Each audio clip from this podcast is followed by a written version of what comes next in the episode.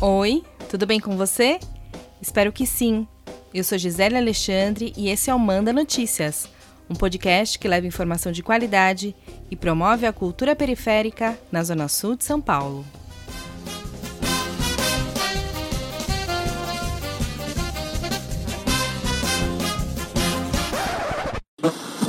A decisão do carnaval é uma decisão que cabe à prefeitura, às prefeituras, à prefeitura da capital de São Paulo, prefeito Ricardo Nunes, e aos prefeitos dos demais municípios que no passado já promoveram carnaval. A posição do governo do Estado de São Paulo é aquela já expressada aqui pelos nossos médicos, o doutor Esper Calas, uh, o doutor João Gabardo e o doutor Jean Gorenstein.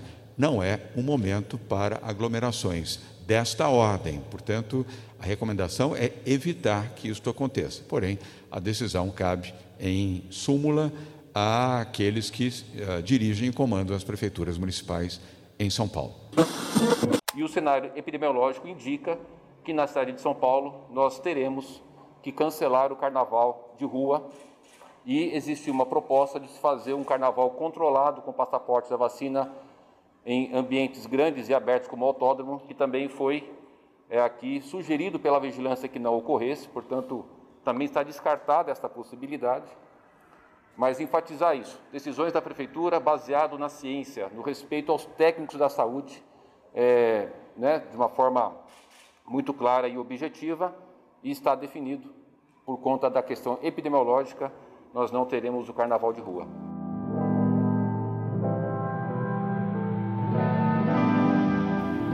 Tem muito folião triste essa semana, porque esse ano também não vai ter carnaval de rua em São Paulo por causa da pandemia da Covid-19. Como você acabou de ouvir, em 5 de janeiro, o governador do estado, João Dória, informou que a decisão sobre o cancelamento da festa era dos prefeitos. Treze dias depois, em 18 de janeiro, o prefeito da capital, Ricardo Nunes, anunciou que o carnaval de rua estava cancelado por conta do aumento no número de casos de Covid-19 devido ao surgimento da variante Omicron. Como será que essa decisão impacta os moradores das quebradas? Aqui na Zona Sul, os bloquinhos de carnaval de rua costumam reunir milhares de pessoas e também geram uma graninha extra para aqueles que querem aproveitar a data para vender os seus produtos aos foliões. No episódio de hoje, você vai conhecer dois blocos tradicionais aqui da Sul e vai saber como os grupos estão planejando a comemoração este ano.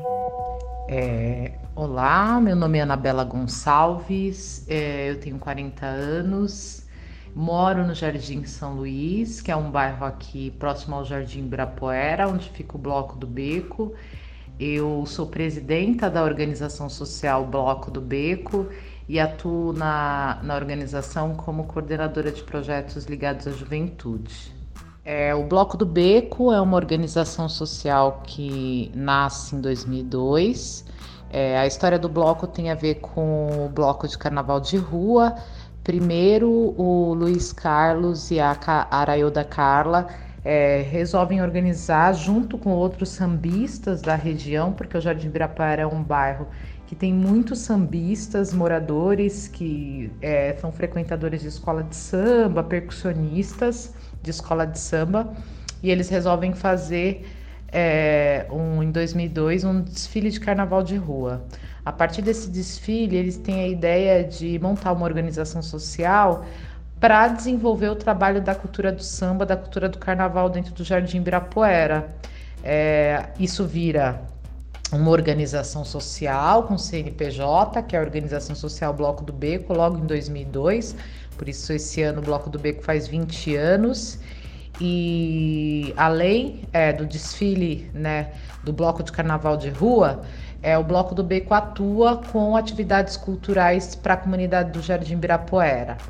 Então, o Bloco do Beco ele trabalha em alguns eixos, né, dentro da cultura, com a missão da difusão do carnaval e da cultura popular é, dentro da comunidade do Jardim Ibirapuera.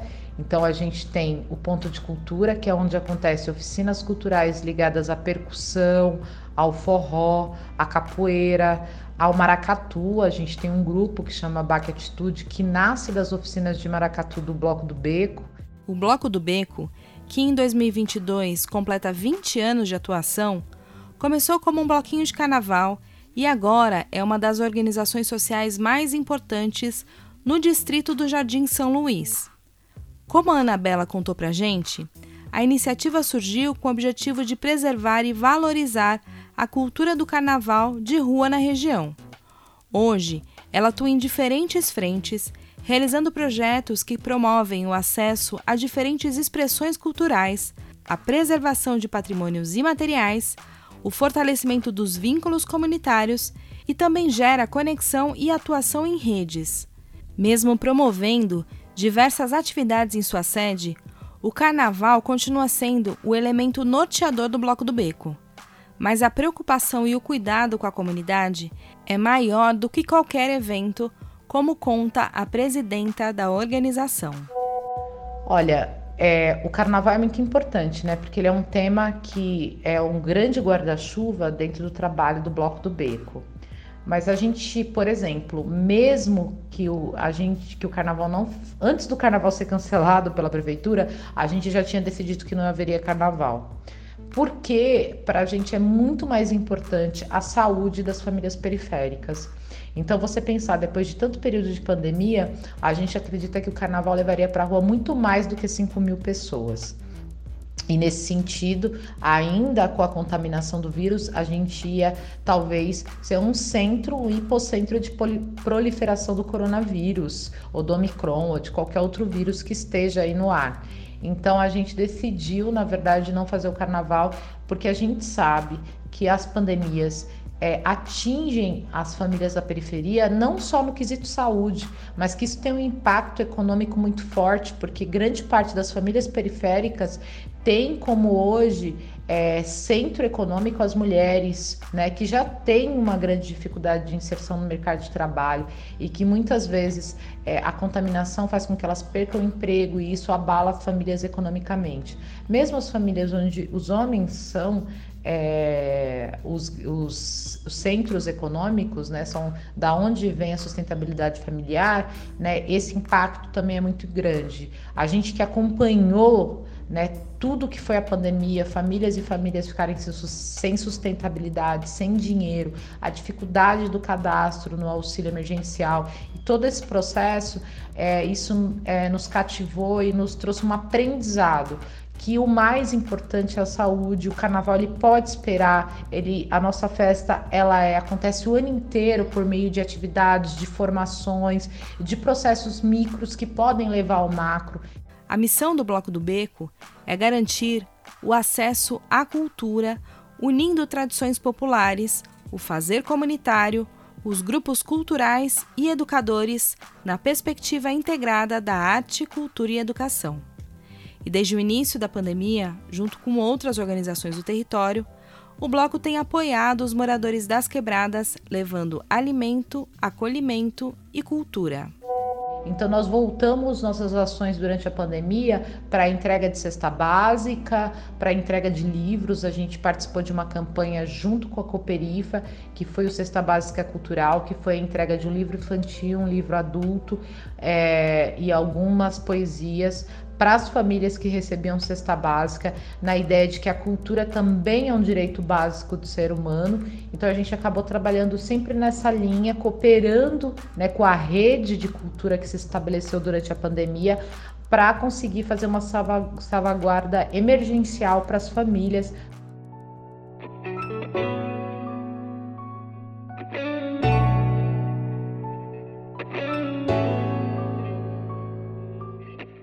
Bloco do Hercu é uma iniciativa que movimenta o carnaval aqui na Zona Sul, especialmente no distrito do Jardim Ângela. Ele foi fundado há cerca de nove anos, no Jardim Herculano, por um coletivo de educadores sociais e moradores do território que queriam transmitir alegria por meio da folia do carnaval. É, eu sou Carlos Alberto de Souza Júnior, mais conhecido como Churras, 28 anos. É, moro no Alto do Ribeira, trabalho na Sociedade Santos Martins, que é uma organização de direitos humanos aqui da região do Jardim Ângela. É, pela Santos Martins também acompanho diversos movimentos sociais que defendem direitos humanos de criança e adolescente, especial como é o Recorte. fui conselheiro municipal dos direitos da adolescente, eu fui presidente do CMDCA, hoje eu sou conselheiro só, conselheiro de direitos humanos, então atuo dentro dessa, dessa linha de, de, de ação, além de estar aí com o Bloco do Hercule, com, também com amigos do Ernesto como Roda do Samba, que a gente vem atuando numa, é, numa toda cultural e tudo mais, né, com uma ação aí para quebrada.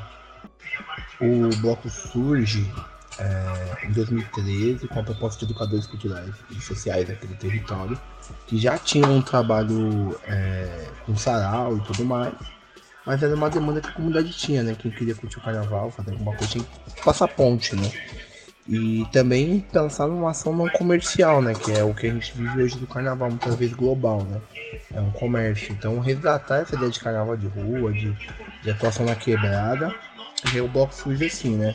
Estamos aí há, há muito tempo é, já atuando desde 2013, sempre com a questão dos desfiles de carnaval, mas também com ações aí nessa linha de projetos sociais ligados às organizações territórias, com ações em eventos, participando de redes e fóruns locais, né? E até a gente hoje tem até uma rede aqui do território, né? Fórum de blocos de M2 discutindo e pensando a política de carnaval, a política de direitos humanos como um todo, né? Não pensando no carnaval como ação, mas pensando também numa política macro que ele é, né? Que envolve outras questões importantes, né? No, da vida da sociedade, né? Discute a cultura, o lazer, é um, uma série de questões que não é só o dia, o final de semana e o feriado, mas é o conjunto de coisas que envolvem ele, que movimentam essa essência que ele traz da questão cultural. Então o bloco surge disso, a gente começou atrás com umas 12 pessoas na organização. A gente tem é, um, nove na organização, mais ou menos, né, puxando é, a coordenação e tudo mais. Eu cuido da parte administrativa e financeira. O Carlos contou pra gente o que o grupo tem feito para se manter ativo durante a pandemia, já que há dois anos não é possível brincar o carnaval de rua por conta da Covid-19. No ano de 2021, a gente foi agraciado com a Lei Aldir Blanc, com recurso também que hoje é caixa. A gente pagou algumas dívidas que a gente tinha do carnaval de 2020, assumimos alguma. ajustamos algumas questões do bloco, já fizemos os investimentos, por exemplo, o nosso quartinho, reformamos ele, compramos instrumentos novos já para deixar guardado. É, e a renda se mantém assim. Então hoje a gente tem esse, essa grana que está guardada, eu que estou guardando ela, que a gente está guardando para o próximo evento e também fazer essa grana que é nossa meta fazer essa grana girar. A gente quer investir mais em produtos para vender, para poder captar dinheiro e ter, fazer um caixa rotativo aí, com a de itens. É, é, possível dizer que o carnaval gera renda? Com certeza gera trabalho é, para algumas pessoas. Por exemplo, não como renda principal, mas como complemento de renda. Por exemplo, muito moleque nosso que nunca é, teve nessa magia do carnaval vai fazer show com a gente, casamento, festa, e aí a gente tem uma porcentagem do valor da, do evento. A gente não paga um valor de um, prof, de um músico que vai fazer show nesse tipo de evento. Vamos dizer assim. Se um valor, vamos dizer, não é esse valor, mas a média, vamos lá, é 100 reais que eu vou pagar pro cara. Quando é show do bloco, a gente comenta, vamos pagar 70, porque o que, o que a gente arrecada vai pro bloco, pra comprar as coisas, comprar instrumento, manutenção, ajudar alguém que tá precisando, tipo, não, não, tem, sei lá, é, precisa de uma grana para iniciar, então a gente vai trabalhando dessa forma. Então a gente não pode, não posso dizer para você que gera é, emprego, mas gera renda complementar, né?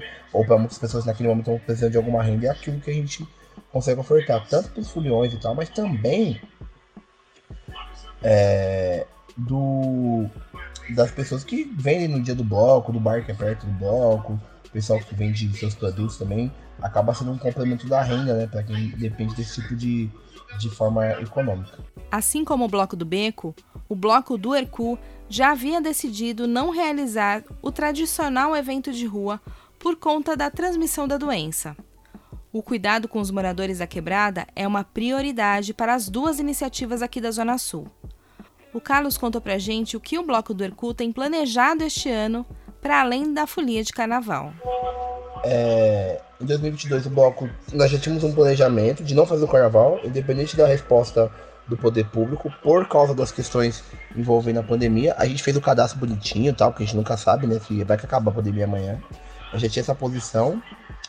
E a gente tem algumas ações programadas. Uma delas é abrir a escolinha do Bloco do Ecu, ter uma escolinha de percussão, cuidar desse projeto, investir para formar os nossos músicos os nossos nós já temos, qualificá-los e também formar novos percussionistas na quebrada, que falta.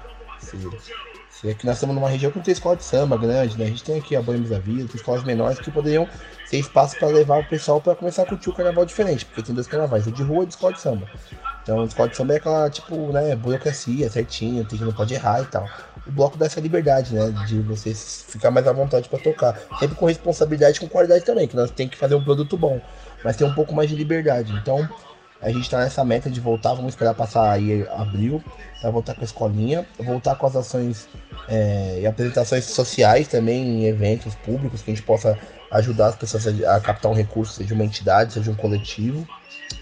É, possivelmente faça uma live no dia do carnaval, com o nosso desfile no domingo, então a gente faça uma livezinha para apresentar um pouco do nosso trabalho. Desenferrujados, né? Porque os enferrujados do ECU agora vai ser. E é isso, assim, a gente tá programando mais a escolinha, pensar em novembro o evento da consciência negra, como um evento maior, sabe? Assim, fazer um negócio mais legal, que a gente. Como se fosse. No, é porque normalmente é o nosso start do carnaval, o, evento da consciência negra. É, e aí a gente vê como essas condições ano que vem pra fazer um desfile, para repensar também como a gente pode pensar. O bloco ocorre aqui no Jardim Herculano, né? Então a gente está achando que o bairro está ficando um pouco apertado para nossa demanda, então a gente pensa em organizar melhor, estruturar melhor o evento para fazer um bom evento para a comunidade. Antes da pandemia, que tornou as aglomerações um risco para a nossa saúde, o bloco do Hercu e o bloco do Beco tinham a mesma média de público: 5 mil pessoas por dia de evento. Isso mesmo, Cada um dos blocos levava para a rua 5 mil foliões e, com toda certeza, além de muita alegria, também ajudavam a movimentar a economia local. Em 2022, ainda não vai ser possível reunir tanta gente naquela muvuca gostosa e divertida que tínhamos até 2019. Mas fica tranquilo que as duas iniciativas estão preparando uma programação especial para os próximos dias. Para conferir, é só acessar o Facebook arroba Bloco do Beco e arroba Bloco do Hercu, com H. Eu vou ficando por aqui, mas volto em breve com mais uma reportagem em áudio inédita para você. Vacina no braço e até o próximo episódio. Bom Carnaval!